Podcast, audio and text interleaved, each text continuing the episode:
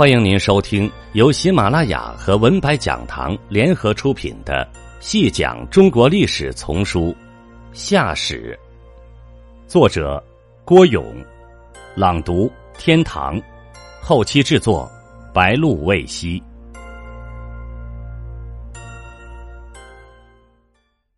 第二十七集。夏桀政权最后是被作为夏王国部属的商部族打败而灭亡的。夏与商的关系历来十分密切，在武帝时代，夏、商、周三个部族是天下的三驾最有影响力的马车。商在东方，周在西部，夏居其中。大禹治水成功后，夏启子承父业。水到渠成的继承了天下的领导权，实现了由氏族公社制到家庭私有制的转化，建立了中国第一个父子相传的王国。在夏王国存在的四百多年间，商周与夏的关系实际上是中央与地方的关系。如果说夏是天子的话，商周则是一方诸侯。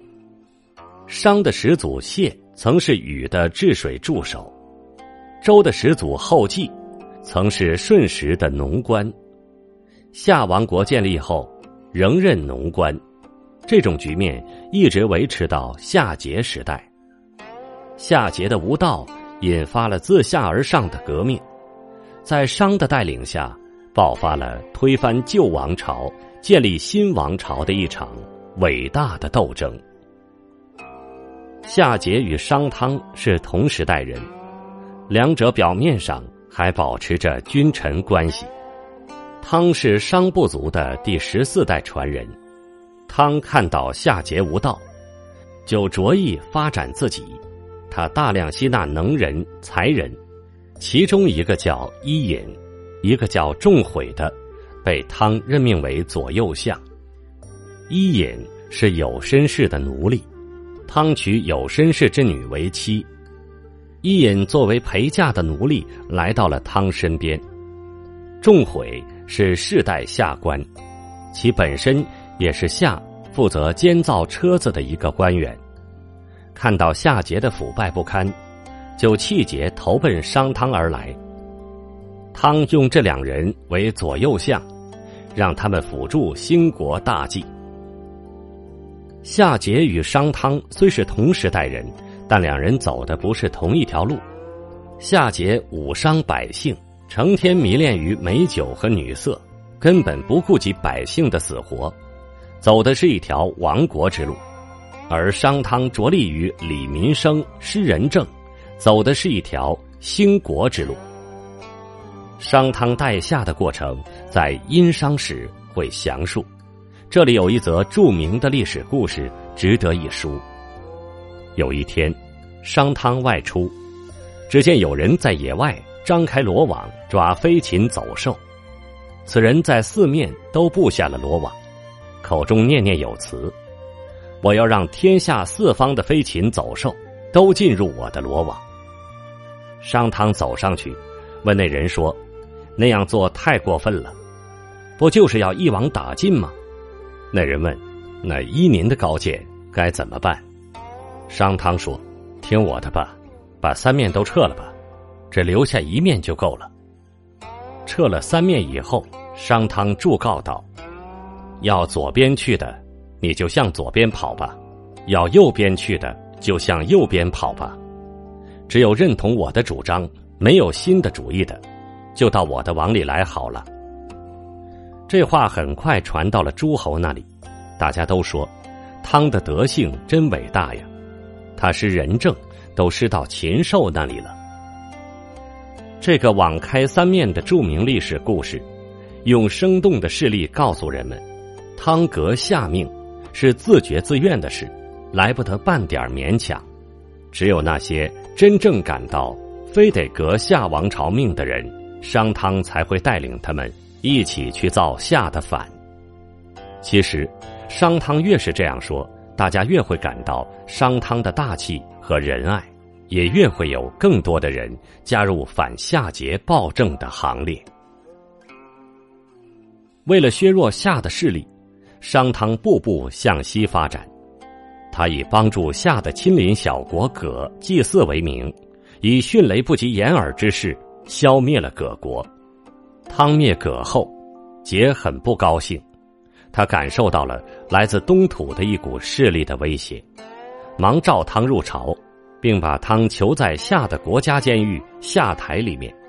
这时，伊尹、仲悔就设法营救商汤，他们投解所好，搜集了大量珍宝。还有美女，源源不断的送给夏桀，并向桀说明汤并无异心。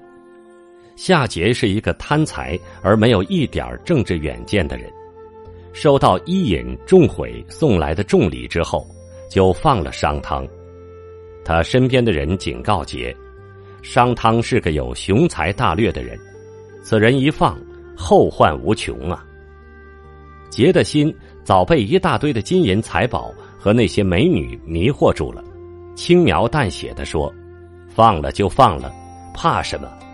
他敢作乱，再抓他也不迟。”他还不知道，正是这个商汤是他未来的掘墓人。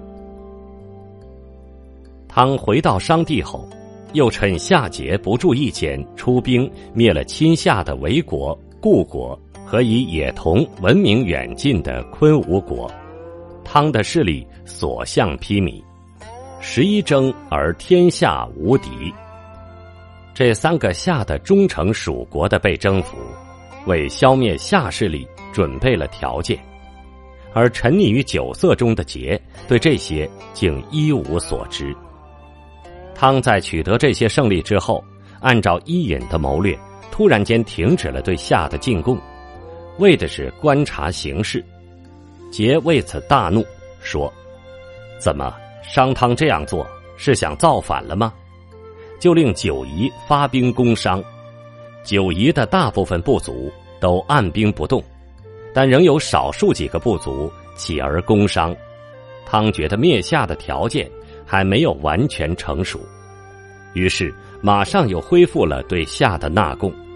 桀为此暴跳如雷，马上又命夷军攻商。这次九夷的每一个部族都按兵不动，谁都不愿为夏桀这个暴君卖命了。商汤高兴的拍案而起，说：“夏桀已经陷于彻底孤立的境地，夏王是旦夕之间的事，起兵吧。”于是商汤发出了动员令，号召全军向夏桀发动总攻。两军会战于明条，河南封丘东或山西安邑界内。在战争打响之前，汤发布了誓师词，这就是中国历史上著名的汤誓。这是讨伐夏桀的檄文，文官记录的这篇誓词，文意不长，不妨照录如下：王曰：“格尔众庶，悉听朕言。”非台小子，敢行称乱，有下多罪，天命及之。今而有众，汝曰：我后不恤我众，舍我色事而割正下，与为闻汝众言，下是有罪，与为上帝，不敢不正。今汝其曰，下罪其如台，夏王率恶众力，率割下邑。有众率带符邪，曰：“十日何丧？与及汝皆亡。下德若兹，今朕必往。尔上服与一人，治天之罚，与其大赖汝，尔无不信。朕不食言，而不从事言，与则奴禄汝，王有忧赦。”誓词分两部分，第一部分说明。兴师征伐的原因，第二部分申明赏罚的办法。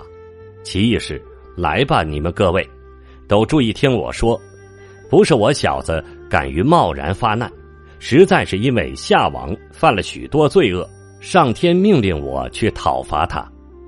也许现在你们中有人会问：我们的国君不体贴大家，让我们荒废了我们的农事，现在又何必要去征讨夏王？这样的言论我早已听说过，但是夏桀有罪，上天说要惩罚他，我敬畏上天，不敢不去征讨。也许现在你们还会问，夏桀的罪行到底怎么样呢？我说，夏桀耗尽了民力，苛刻剥削夏国民众，民众大多怠慢不公，不愿同他合作了。他们还说，你这个自诩的太阳。什么时候才能消失？我们宁可同你一起灭亡。请看，夏桀的德行败坏到如此地步，所以我一定要去讨伐他。我期望你们辅助我，行使上天对夏桀的惩罚。只要大家尽力了，我将重重赏赐你们。你们不要不相信，我绝不会不守信用的。